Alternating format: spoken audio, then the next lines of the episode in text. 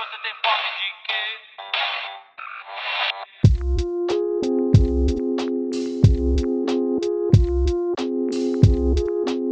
Olá, amantes da alimentação, que saudades! Depois de umas férias e ato criativo, estamos de volta para uma segunda temporada de conversas deliciosas a respeito de comida e tudo que faz parte desse universo.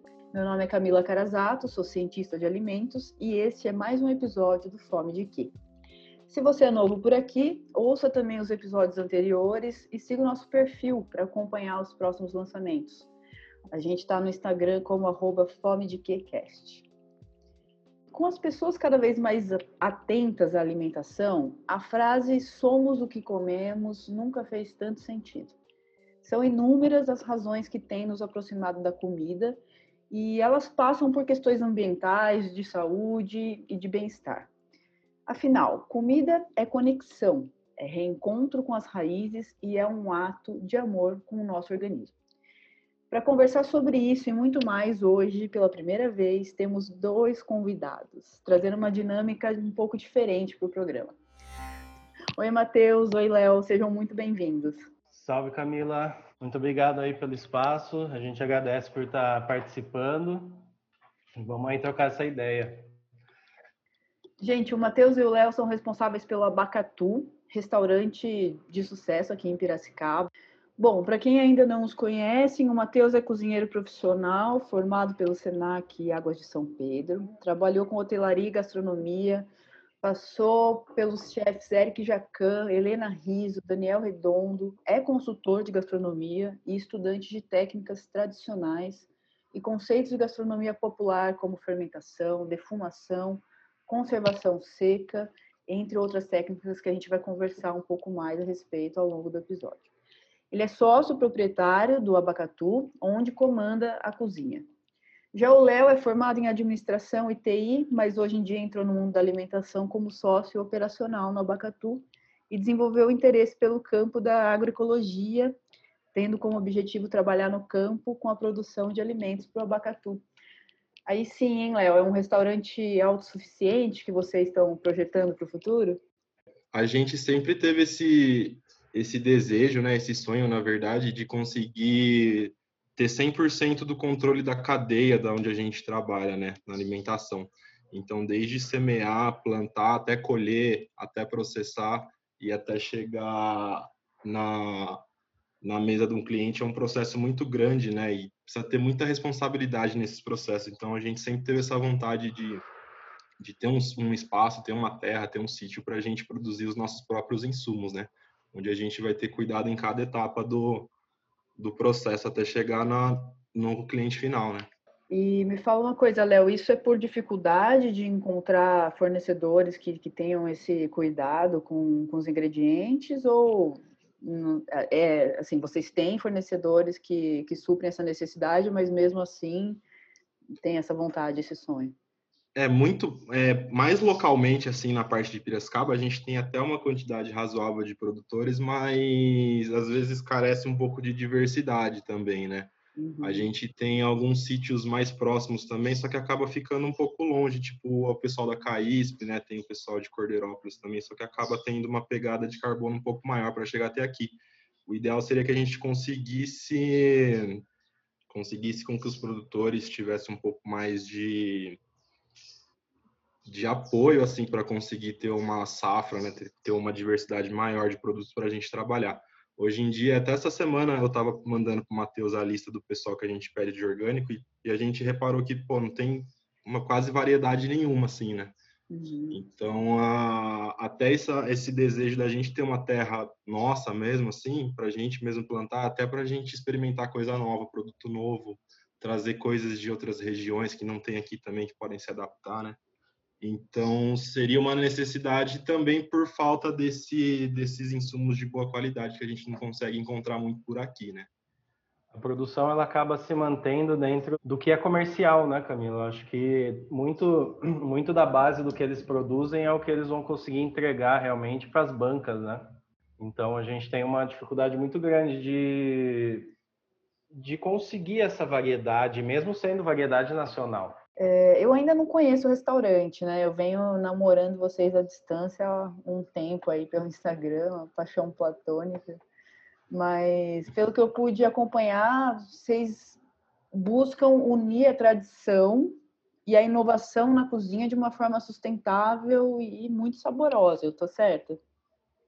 Isso. Esse é o, o foco principal é, é, é esse basicamente. A gente se denomina uma gastronomia popular brasileira, é, porque eu tive uma passagem muito grande por restaurantes de gastronomia brasileira, até o Mani, é, que foi uma experiência avassaladora assim na minha na minha carreira, é, também trabalhava em cima disso, né?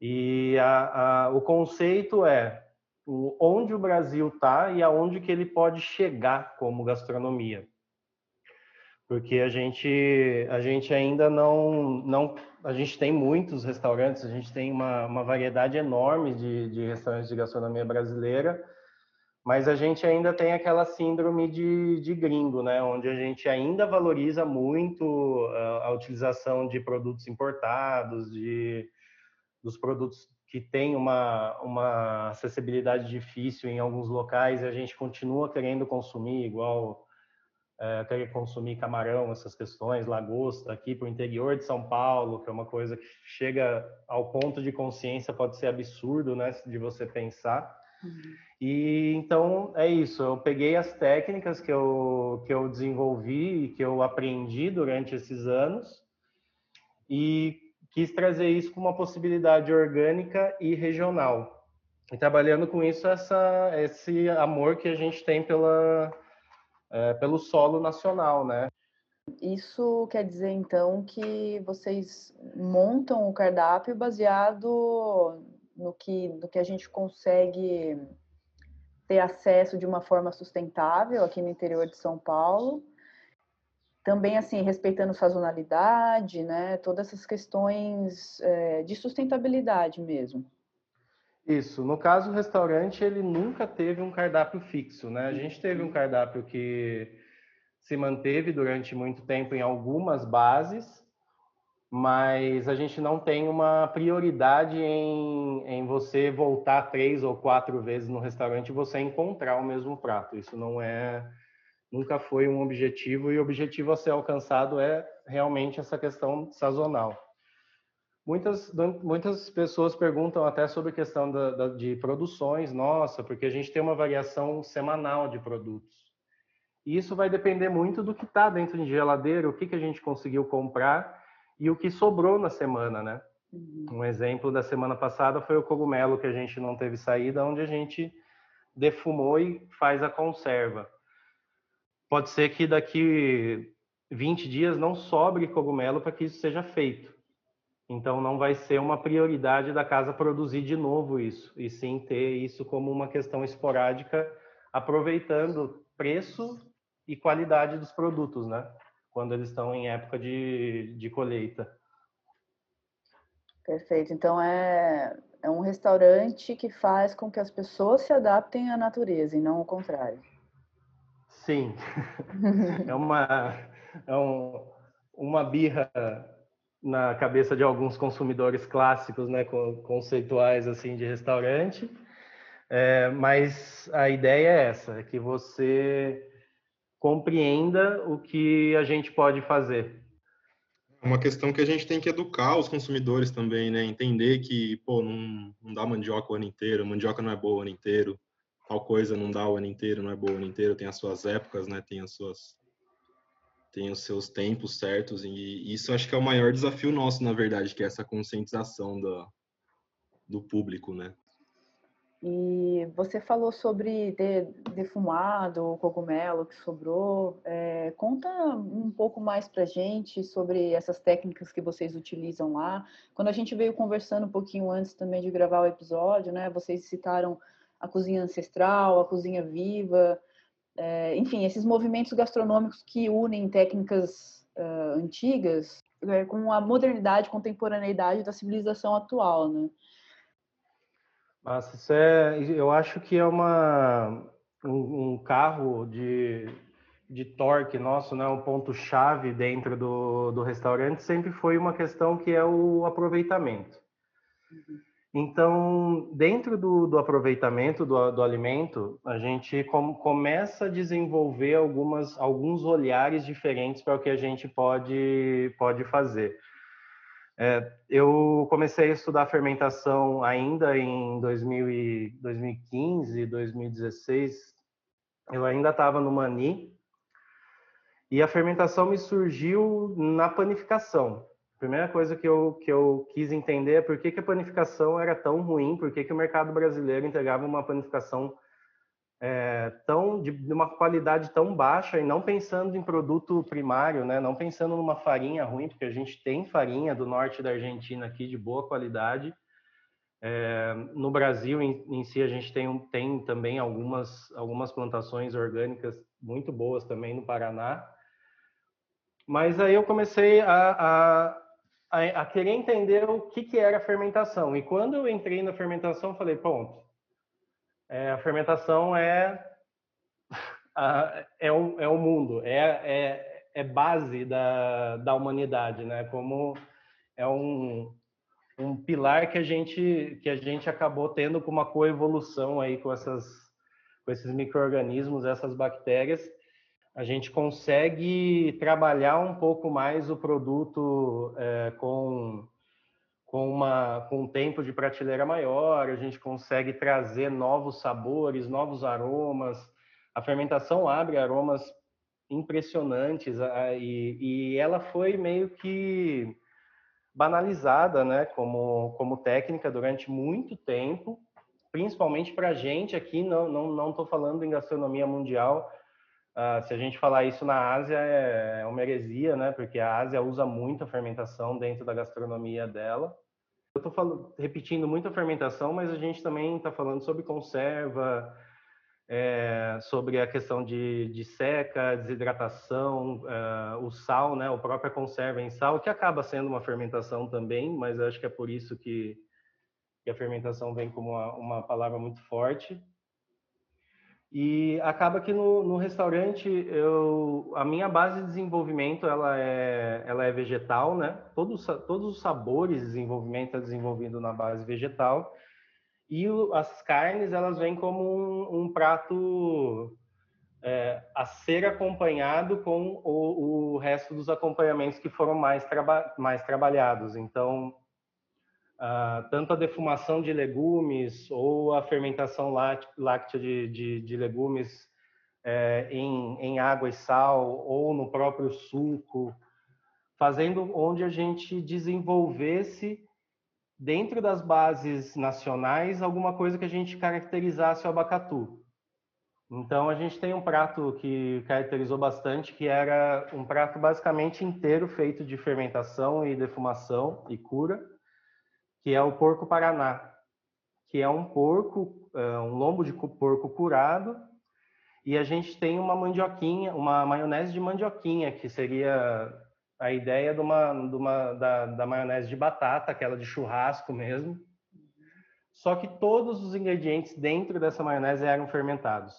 Então, quando você tinha a, a o palato do, da carne, daquela, daquele sangue curado que fica aquele gosto do, do umami muito, muito terroso, muito mineral. É, essa fermentação trazia essa acidez, esse, esses blends mais, mais desenvolvidos né, para o prato. Fora isso, a pandemia trouxe uma necessidade muito grande de manter alimentos frescos, né? Uhum. Então, o que, que acontece?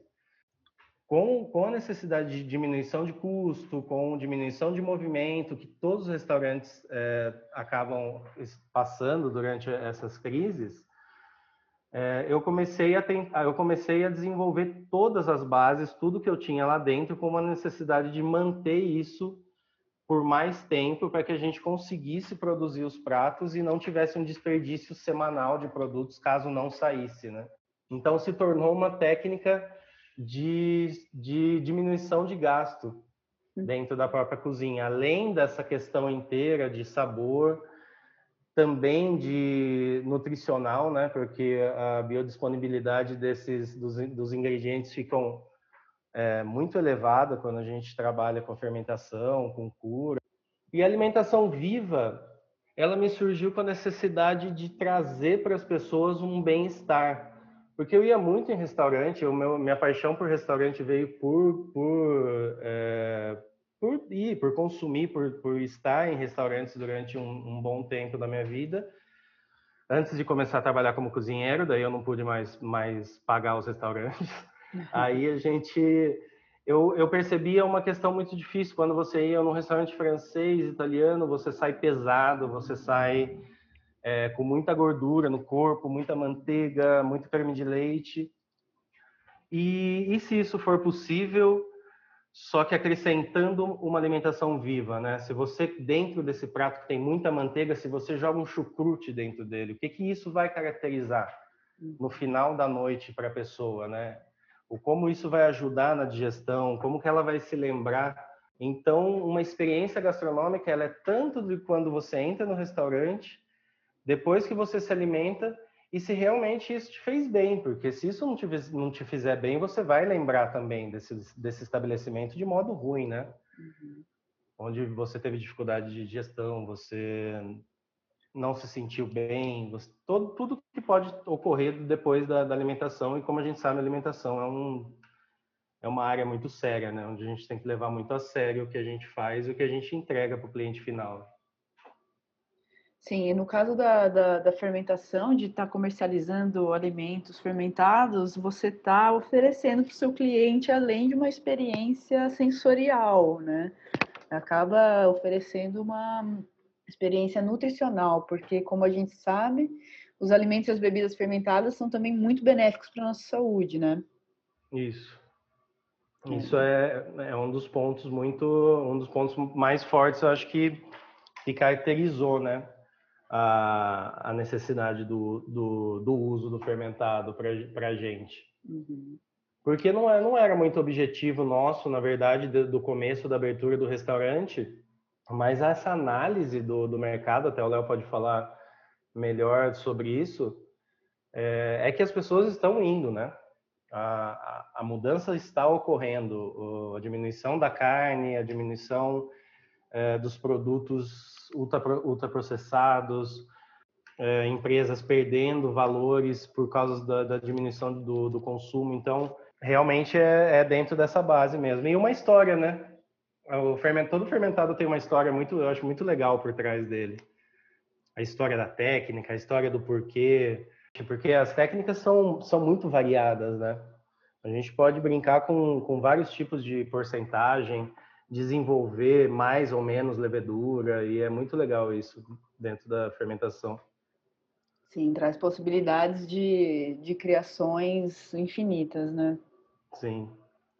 Isso que eu ia perguntar agora é, a respeito do, do mercado, né? Você citou que as coisas estão estão mudando, e o Léo tinha falado anteriormente também sobre educar o consumidor de vocês, que é o maior desafio do restaurante. Então, como que está atualmente é, aqui na cidade, né, principalmente, que é onde vocês estão atuando? É, tem muito trabalho a ser feito ainda, ou já existe um público legal que já está conscientizado, já está educado? Contexto global, assim, né? É, a nossa geração, assim, a nossa geração que eu falo a mim e do Matheus, que a gente está perto dos 30 anos, que se encaixaria no, nos millennials, né? São essa geração hoje ela representa maior poder econômico globalmente hoje, né? Então a geração dos nossos pais estão começando a perder é, poder econômico e quem está liderando esse mercado agora é essa geração nova, né? E essa geração nova ela está muito consciente do, do poder de compra dela, né? Da consciência de compra dela. Então as pessoas é, hoje em dia elas param para ver se a marca está preocupada com a questão sustentável, é, quanto que ela tá, o que, que ela gera de resíduo, né? E essas pessoas elas estão dispostas a pagar mais por produtos de marcas e de empresas que tenham essa consciência ambiental, consciência social, né? É, responsabilidade econômica e tal. É, em Piracicaba, é, é uma cidade bem difícil, né? A gente, se for ver bem, Piracicaba é uma cidade bem provinciana. Tem uma, uma elite grande aí, né? Que, que a gente precisa educar. É, abrir o Abacatu foi justamente também uma questão dessa, né? Da gente trazer essa contemporaneidade, trazer esses elementos ancestrais para o pessoal de Piracicaba. Porque se for ver bem hoje em Piracicaba, muita gente ainda sai para comer em São Paulo, sai para comer em Campinas, que é perto aqui, né? E não tem um lugar referência assim nessa contemporaneidade alimentar. Então o abacatu veio também justamente para suprir essa necessidade. Só que a principal dificuldade nossa é realmente educar o consumidor, né? E fazer ele entender a importância de consumir um fermentado. Na verdade, o que o Matheus traz assim é, é, é mais a questão de sabor, de aroma, né, que nem ele comentou aí. E tem muito mais coisa é, importante dentro também, que é a questão do benefício à saúde, né, a questão de conservação, de economia do consumo energético e tal. E falta muitas pessoas entenderem isso. Tem bastante gente que entende Piracicaba, a gente tem um público que vai lá que são clientes e amigos nossos que têm essa, essa noção, né? Essa responsabilidade, essa questão de saber a importância da alimentação, como que eles estão consumindo. Só que ainda em Piracicaba tem muita gente que, que precisa ter essa conscientização ainda, sabe? Uhum. É, a gente pegou muito cliente que foi lá já, o Matheus pode falar depois também, que estava procurando alguma coisa simples, sabe? Que é, pô, só quero uma coisa, quero um arroz com feijão simples, quero uma coisa simples. E via e achava que era super sofisticado os pratos que a gente tinha lá, mas na verdade eram pratos simples, só que muito bem feitos, né? Acho que agora, com tudo que isso que está acontecendo aí, tipo, no Brasil e no mundo, né? É capaz da, das pessoas terem mais consciência até da, da responsabilidade que é o ato de consumo delas, né? Principalmente na questão alimentar que vai, vai vir essa virada aí de chave, mas vai ser por mal, eu tô achando, né? Mas pelo menos que vira a chave aí. Essa questão do valor também tem muita gente fazendo coisas, né, com produto industrializado, e a gente às vezes tentando cobrar um valor honesto uma coisa muito bem feita, muito bem elaborada, e as pessoas não dão o devido valor a isso, né? Isso que a gente sente um pouco. Então, é, isso que, que o Léo colocou é uma coisa que a gente tem que tomar um pouco de, de, cuidado, mas eu acho que a gente tem que abrir um pouco a, a ideia da, das pessoas que vão, vão estar interagindo com a gente para entender o que é valor de um produto, como se denomina esse valor é, na, na, gastronomia, né? A gastronomia ela é um, ela é uma, uma arte, vamos, vamos, vamos colocar assim, uma, uma arte do servir que ela se enquadra muito dentro do, da questão de moda. Então a gente tem uma evolução da moda, do fashion, do estético.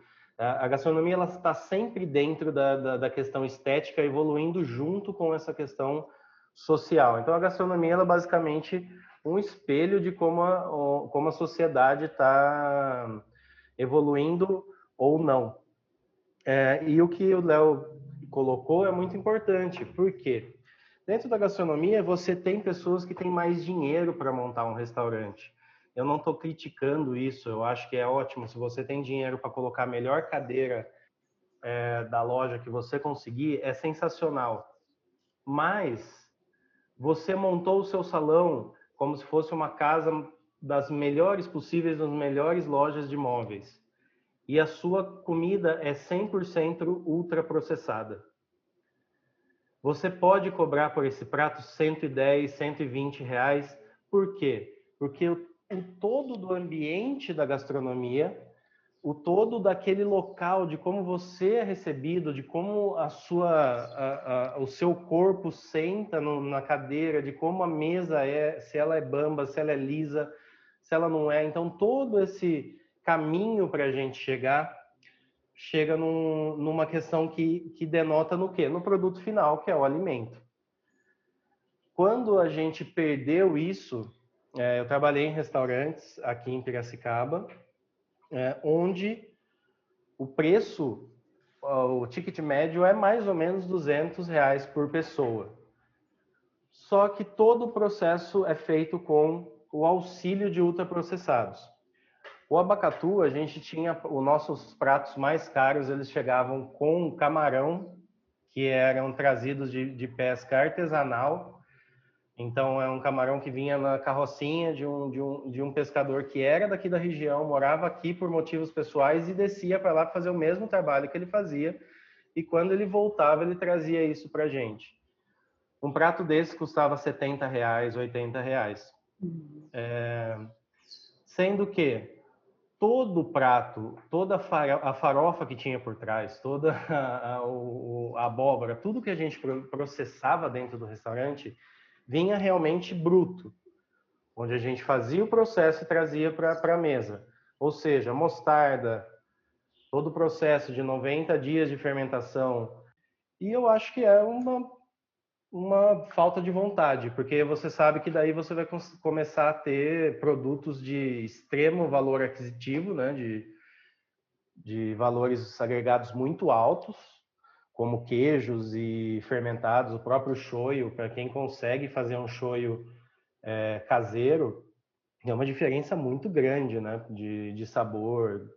Você sabe que eu estava pensando aqui enquanto você falava, é, até mesmo por essa questão, né, de legislação, de dificultar o acesso a, a produtos mais, mais vivos e até mais artesanais, é, que isso remete à ancestralidade. Está correta essa linha de pensamento? Porque, assim, quanto mais a gente foi regularizando, mais a gente foi industrializando também, né?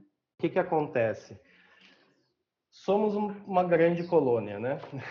Então, dentro dessa possibilidade de desenvolvimento do mercado em si, como veio o desenvolvimento, há uma necessidade muito grande de pisar em cima da tradicionalidade, de, de colocar ela de lado.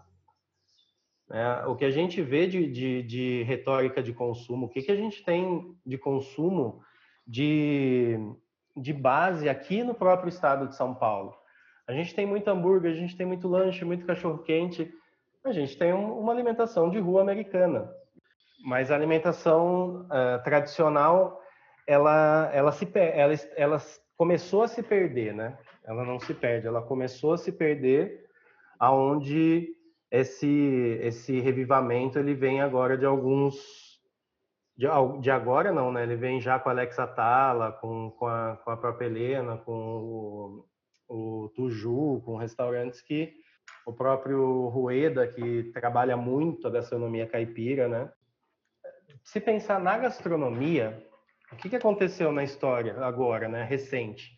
A gente teve a gastronomia molecular e basicamente a gente dentro da gastronomia molecular, a gente bateu de cara no muro. Porque para onde que a gente vai? Agora a gente já fez vapor de maçã verde, agora a gente já fez bolinhas com, com vários tipos de, de, de extração organo, é, química orgânica, né, de, de, de produtos para chegar em vários tipos de texturas e modas e, e a gente bateu com a cara no muro.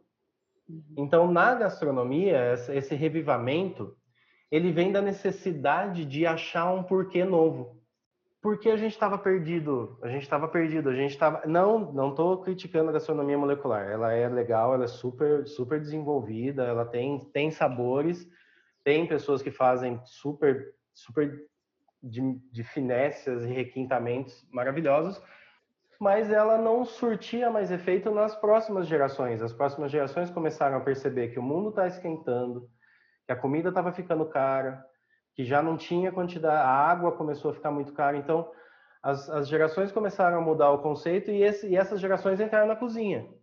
E quando a gente entra na cozinha, a gente fala, opa, eu vou pegar um palmito para cortar duas gramas no formato de uma estrela e depois eu vou jogar o resto do palmito fora.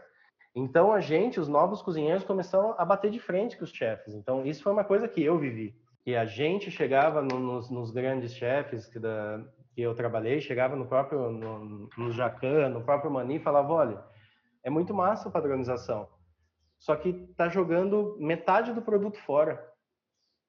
Então esse, essa conscientização geral do, do, do produto trouxe a questão do, do revivamento. Porque a gente começou a perceber uma dificuldade em cozinhar. Porque tem muita gente com alergia a amendoim, alergia a trigo, alergia a leite, alergia. E você começa a ver um desenvolvimento de alergias muito grande, um desenvolvimento de, eh, de doenças que restringem a, a, alimentação muito grande. E a gente vê uma mentira, né? Eu acho que, que vocês podem dar opinião, mas a gente vê uma mentira aí onde a gente joga totalmente a culpa da demonização do trigo, vamos colocar assim. Agora, por que, que o ser humano viveu tanto tempo com a fermentação natural, desenvolvendo trigo de forma consciente e tinha uma taxa de celíacos ou de, de alérgicos muito menor? E depois da, da industrialização da panificação, a gente tem esse boom de pessoas que são intolerantes a, ao glúten. É, então, o ser humano passou 15 mil anos consumindo pão de fermentação natural, nunca teve um celíaco, né? Aí, de 50 anos para cá, de repente, a gente teve uma explosão de, é, de intolerância e... a glúten, né? Eu ia perguntar sobre isso, é, Matheus, você falou anteriormente sobre a qualidade, né, da, da, da farinha tal, que a gente até tem a farinha boa para utilizar, mas e aí, o que, que tem além da farinha nos pães convencionais que a gente encontra hoje por aí? É cheio de porcaria, né? É, daí aí começa a questão. O, eu eu passo para o Léo um pensamento que eu venho há um tempo desenvolvendo na minha cabeça, que não é meu, mas é que eu venho agregando, né? Que é o além do orgânico, além do natural, da fermentação natural, olhar esse, esse olhar do, do todo. Bom, passou de seis ingredientes dentro de um, de um, produto, se ele não for um produto muito de, de, um desenvolvimento muito muito fino, é muito estranho você ler o, uma tabela nutricional de um pão industrial, né? Não sei o que, que vocês acham disso, mas eu acho bizarro. Eu começo a ler e falo, bom, tem trigo, eu sei que trigo come. E tem água tem sal. Sal também, também come. Só que aí você tem uma lista de 14 itens onde nem todos esses itens são realmente mostrados a público o que eles são, porque você tem corante B1213, corante E454, onde muitos desses produtos são cancerígenos e muitos trazem problemas de intestino irritável, várias coisas que a gente tem da, desse consumo. Eu não sou contra a fermentação de, com fermento biológico, não vejo problema nenhum na fermentação, na fermentação rápida. Se o trigo for de qualidade, a manteiga for de qualidade, você tiver um bom, um bom sal, que no Brasil é muito fácil, uma coisa que eu descobri saindo do Brasil, que tem lugares que tem dificuldade com sal, hum. e eu não sabia disso. É, e você tiver uma água limpa, você pode fazer um pão com fermento biológico, você não vai ter problema. É uma levedura que está com a gente desde quanto tempo, né? Ela é, ela é vamos falar assim, ela é irmã, né? Brother, tá aí para continuar. Mas a gente precisa entender os conceitos de qualidade de cada produto e diminuir para fazer um produto. Não é possível que para fazer um produto simples a gente tenha que usar mais de 20, 25 itens, né? Não, e também não, não perder tempo, né? Porque isso, assim, existem várias categorias dentro da, da pior possibilidade, né? É, Pô, né, tem padaria que, que hoje só está colocando o pão no forno para assar realmente, porque já compra congelado da, de empresas maiores, né? Sim, imagine como que eu, como eu fornecendo pão congelado, eu não quero perder 12 sacos de 20 pães para você, porque você não sabe fermentar direito. Uhum. Então eu vou colocar um estabilizante de fermentação, que depois de tanto tempo ele vai começar a agir. Eu vou colocar um, é, produtos para manter esse pão mais macio depois de você assar, para você ter mais tempo para vender ele, o que não dá certo. Eles, eles deviam parar de gastar dinheiro com isso, porque não dá certo. Uhum. O pão estraga muito rápido nessas né, massas prontas. É, e também a utilização.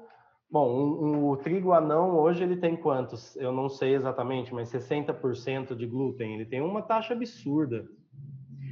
É, e um trigo, como a gente, como a gente, quando a gente pega um trigo vermelho, um trigo ancestral, ele tinha, ele tem 14%, ele tem 10% de, de glúten, é, somando as proteínas, né? Então eu acho que isso com certeza vem e vem e daí a gente começa, aí a gente puxa para trás, né? A modificação, toda a questão do plantio com, com sementes é, geneticamente alteradas, o quanto isso é bom, o quanto isso é ruim, se isso dá certo, se não dá. Eu não tenho propriedade para falar sobre isso, mas eu acredito, né, tenho uma convicção que seja um problema a ser resolvido. Por tudo isso que a gente está conversando aqui, fica muito evidente que a comida que vocês fazem é uma comida cheia de identidade, né? Conta pra gente um pouquinho atualmente como que tá o cardápio do Abacatu, né, dentre todo, todas essas técnicas que a gente conversou, o que, que vocês estão servindo lá agora? A base que a gente está mantendo agora, que a gente manteve aí durante a pandemia, foi uma base mais de padaria, né, Matheus? É, a gente, a gente manteve uma base. É, vamos, vamos manter assim, com uma cozinha de produção, sabe? É, a gente diminuiu a nossa, a nossa produção, diminuiu tudo quando aconteceu com a pandemia. E na, isso me deu muito tempo para conseguir me reconectar também, porque o restaurante estava sugando muito a gente e a pandemia para mim veio como um, um túnel é, bem escuro. Está sendo escuro até agora, mas agora eu já estou conseguindo pisar um pouco mais dentro dessa luz. Eu comecei a, a sentar de novo e comecei a falar, não, a, a, gente tem outras características, né? Não, a gente não é só um restaurante. Então o Abacatu volta agora com uma força de laboratório de teste, uh, laboratório um pouco forte, mas é isso que, que eu sinto dentro da, do meu dia a dia agora, né? Então ele volta com, com a ideia de formar uma gama de produtos muito muito maior.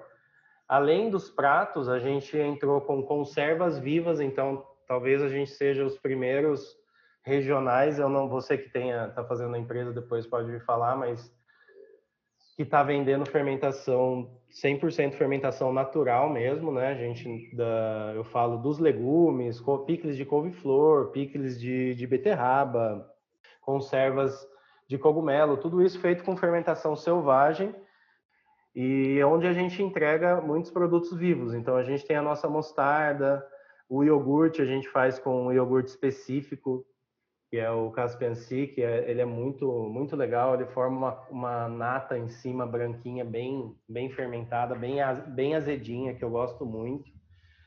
É, então, dentro da a pandemia, me fechou a, a, porta do público e eu comecei a, a tentar desenvolver mais para trazer para o restaurante essa base. E agora a gente está só começando. A ideia é que todos esses produtos sejam incorporados no cardápio da, da, da, nas próximas mudanças, né? Uhum. Então, todas essas conservas, essas é, esses métodos de preparo eles vão ser colocados em pratos para a pessoa poder comer lá quando isso for, for seguro. E a ideia agora é que a gente desenvolva muita coisa. A gente, eu estou começando a pegar alguns, alguns produtos é, para a produção de shoyu, para a produção de, de miso, onde eu quero trazer uh, os grãos e as, a tradicionalidade nacional para isso. Então, o que, que seria um miso brasileiro, né? O que, que seria um shoyu nacional. Então, pegar alguns produtos e conseguir transformar algumas coisas que são de caracterização fora do, do Brasil para alguns produtos daqui e também trazer o é, reviver essa o cardápio que a gente consegue aí dentro da, da tradicionalidade do, da nossa alimentação. E aí a gente vem com a proposta de popularizar o abacatu com como que a gente pode diminuir mais ainda os nossos custos, como que a gente pode trazer mais acessibilidade ainda da, da nossa gastronomia para as pessoas, né? E aí que o Léo veio aí também com a ideia da economia circular, onde a gente para de cobrar o cliente dos potes e dos vidros que a gente que a gente usa, ele podendo devolver e pegando o produto só pelo valor do produto e não pagando por marketing, adesivo e embalagem e tudo mais, né? Ah, que coisa incrível. Fala um pouco mais pra gente sobre isso aí, Léo. Então, é... pensando nesse pilar sustentável, né, foi uma saída que eu pensei aqui para gente para gente deixar o produto mais acessível para as pessoas, né? Então, uhum. Pô, não vou pagar tão caro num pote de mostarda só por causa da embalagem, por causa do vidro, por causa do adesivo, da impressão e blá blá blá e até para deixar esses produtos mais acessíveis para as pessoas, para, por exemplo, é uma maneira legal de você presentear alguém também, né? Pô, uhum. toma uma, uma, mostarda no potinho do abacatu lá, você, próxima vez que você for lá, se fizer alguma compra com eles lá, você pode dar o potinho, você só paga pelo conteúdo e tal, né? A gente deu uma pesquisada também em embalagens é, compostáveis, né? Então a gente achou uns fornecedores legais aí que produzem embalagens em bagaço de cana, que essas embalagens elas podem ser descartadas no lixo orgânico, que ela vai virar composto, né? Ela vira uma vira composto para terra, para quem tem composteira em casa ou para produtor rural mesmo que usa isso para insumo para a produção dos dos alimentos, né? Uhum. Então a gente resolveu ir para essa linha até por, por, por essa questão do nosso pilar sustentável, procurando maneiras de baratear né, o, os produtos e que isso impactar de, de menor maneira possível o meio ambiente e a sociedade. Né? Então, a gente foi para essa linha das embalagens retornáveis. Então, as garrafinhas de vidro também, onde a gente vai fazer os chás, os kombuchas, é, até alguns vinhos naturais que a gente está pensando em fazer a fermentação também serão todos nesse formato de embalagem retornável. Então a pessoa ela paga só uma vez pra, pela embalagem. Uhum. As próximas compras, as próximas vezes que ela for lá, ela pode trazer a embalagem retornável que ela paga só pelo conteúdo, né?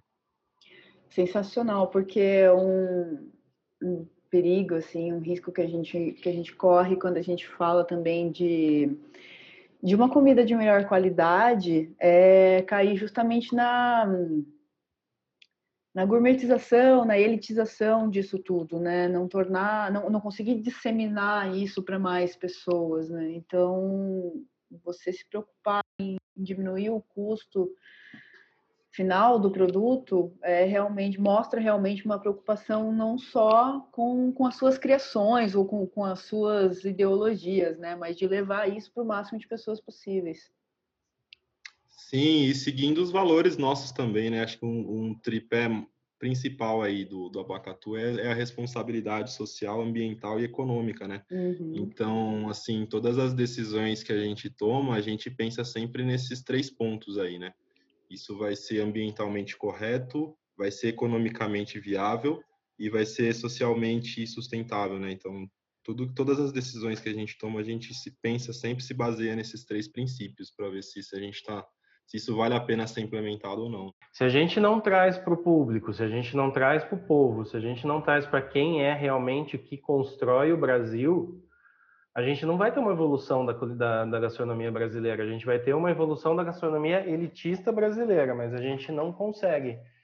Uh, então é muito importante, sim, que a gente consiga uh, não, não uh, passar por cima das necessidades do, dos estabelecimentos, mas que a gente consiga dar acessibilidade para as pessoas, né? De, tirar da, da, da elite a, a, boa alimentação e abrir como um museu, como, como um, um, um recordar, né? A pessoa vai comer ali, pode ser uma criança, pode ser alguém que um dia vai fazer gastronomia, pode recordar do seu prato e isso ser uma evolução na vida dela que pode mudar um conceito ou um restaurante daqui 20, 30 anos, né? Porque é Eu... é também uma educação do paladar, né? A gente estava falando sobre Sim. educar o consumidor, existe também essa, essa educação sensorial a ser feita, né? É, eu gosto de mostrar para as pessoas que simplesmente paladar é memória. Não tem, não tem uma questão muito difícil falar que se a pessoa nasceu com paladar, ninguém nasce com, com, com, nada, com nenhum tipo de dom. Isso é, é, é, uma, é uma loucura muito distópica. A gente tem que pensar em outra coisa. O que, que a gente, o que, que é? O paladar é, é memória. Então a gente vai comer e a gente vai lembrar. Quando eu comecei na gastronomia, eu queria saber se a pessoa colocou cebola no prato. Hum. O que que eu fazia? Eu concentrava na cebola e comia o prato. Eu fiquei pensando nisso. Qual que é o paladar? Aonde vai chegar? Como vai chegar esse sabor? Então, se a gente não der esse leque para a sociedade, nossa, isso é fermentação, isso daqui é defumação, isso é, esse é tal sabor. É. E esse ponto aí, Camila, também foi até um ponto que a gente pensou na, na reformulação do negócio nosso, né? A gente chegou à conclusão, eu pelo menos cheguei à conclusão de que, pô, eu não, a gente operou durante um ano, né? Um ano e meio, mais ou menos. Eu, Leonardo, não conseguiria ser cliente do Abacatu por é. questão de, de, de valor, de preço. Então, hum. essas saídas, até tipo a saída da, das embalagens e tal, foi pensando nisso. Pô, como que isso se tornaria acessível para a pessoa comum, o povão, uhum. né? Então, foi, foi uma questão que a gente pensou bastante, que a gente repensou nessa pandemia. Como a gente introduzir coisa muito boa, produto muito bom para a massa, né? Para a pessoa popular, para a pessoa que se assustaria em pagar caro em alguma coisa boa, né? É, porque esse pensamento é muito legal, é, até porque é igual a mostarda que eu estava explicando para o Léo lá na cozinha. A nossa mostarda, é, eu, que eu conheça no Brasil, é a única mostarda que trabalha, que está tentando entrar no mercado com o trabalho da fermentação viva, como fosse feita uma mostarda em Dijon, na França. A gente tem o Jefferson Rueda, que também faz a mostarda dele fermentada, mas ele não. Eu, que eu estou falando é tentar levar o produto de fermentação viva para a prateleira, né? Que esse é o nosso segundo passo, que seria o passo uma, que é um pouco mais maior, né? É, porque... Então a pessoa ela pode experimentar uma mostarda de fermentação natural uhum. e ela não precisa pagar 70 reais pelo pelo pote de 200 gramas. Ela pode, só que a gente precisa fazer isso em território nacional para poder oferecer, né? E pensando em tudo isso, gente, vocês acham que cozinhar é um ato de resistência? Hum, cozinhar não. Porque você pode cozinhar muito mal.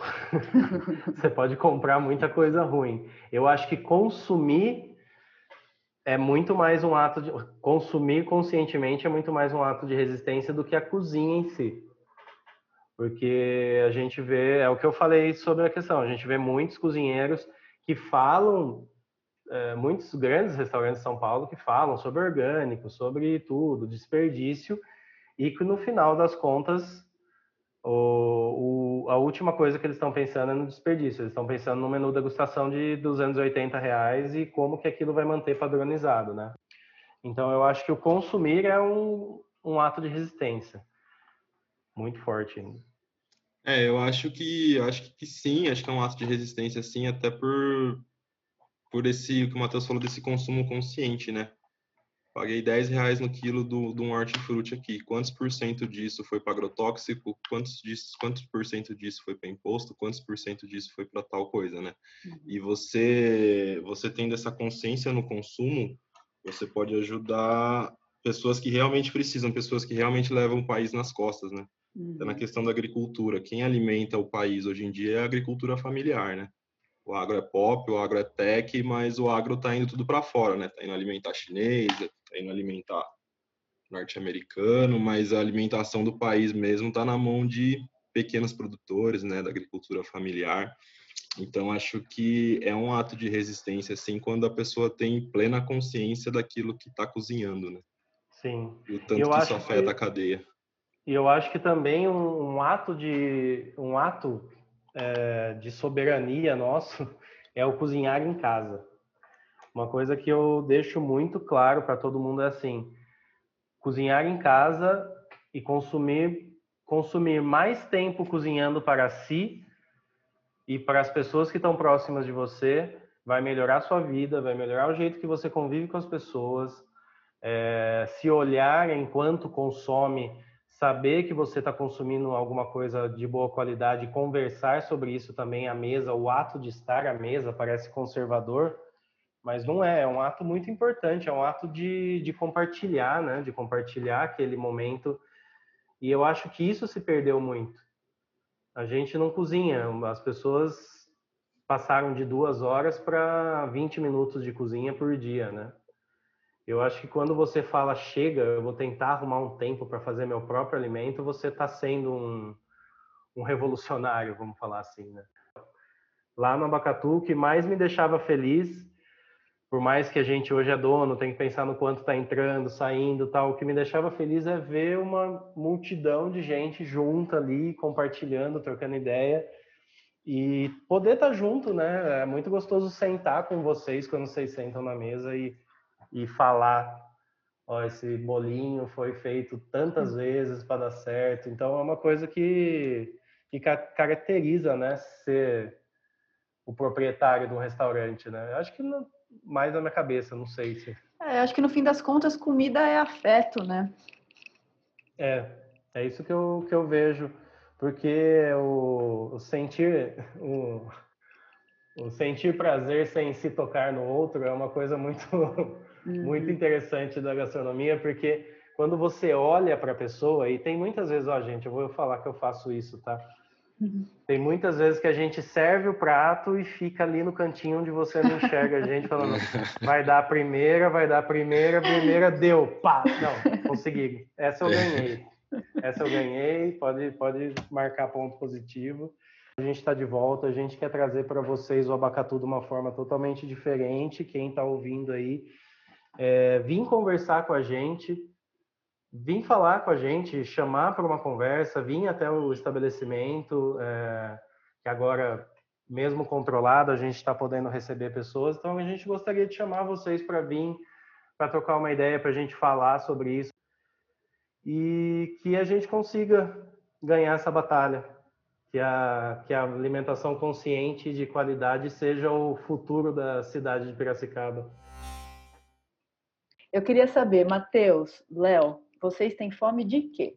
Ó, oh, Camila, eu particularmente eu tenho fome de, de sempre sempre melhorar, sabe? Melhoria contínua. tenho fome de, de sempre melhorar, sempre procurar coisa nova, sempre sempre procurar ser melhor do que eu fui há dois segundos atrás. Então é isso, acho que me alimenta, é isso que me move. Eu tenho fome de união. Eu vejo a minha possibilidade como, um, como profissional de trazer o máximo possível do que eu sei, do que eu consigo, do que eu tenho acesso para todo mundo que eu possa. Eu tenho fome de conseguir tocar nas pessoas de forma de forma concisa, de forma que eu possa trazer alguma coisa a mais além só da alimentação, da, de um dia divertido. E como o abacatu, eu acho que ele quer essa, esse desenvolvimento né, da, da gastronomia, da, da gastronomia nacional e da, da, da, da, possibilidade do consumo local, né? Eu acho que ele quer consciência, né? Consciência de, de consumo e que isso venha com muito, muita empatia, muito amor, muito contato, que, que a gente possa voltar agora, se, se tudo der certo, que a gente possa voltar com mais contato, que a gente possa atingir cada vez mais pessoas com o nosso trabalho. É isso aí, galera. Apoiem os restaurantes da sua cidade, o comércio local, coma comida feita por quem você consegue enxergar o rosto por trás do conceito e das, cria e das criações. Atrás do balcão também te observando para ver se você gosta ou não. por quem está preocupado em construir melhorias sociais e ambientais através da comida. Perceba a importância de frequentar menos restaurantes de redes internacionais, franquias, fast foods, etc. Matheus, Léo, muito obrigada por terem aceitado o nosso convite. Foi um prazer imenso trocar essa ideia com vocês. E eu espero conhecê-los em breve, pessoalmente. Prazer foi nosso, Camila. Obrigado pelo convite. Foi uma honra ter participado aqui. A gente gostou bastante. Esperamos você lá assim que possível, assim que tudo der certo para você conhecer oficialmente lá o Abacatu. Se você curte o nosso conteúdo, segue a gente lá no Instagram, arroba e compartilhe esse episódio com quem você acha que vai curtir as informações que foram passadas aqui hoje. A edição do áudio e trilha sonora são um trabalho da Lica Santoli e nossa identidade visual, que está de cara nova, inclusive, para a segunda temporada, é da talentosa artista Pamela Machado. Beijo grande, galera. Até o próximo episódio. E você, tem fome de quê?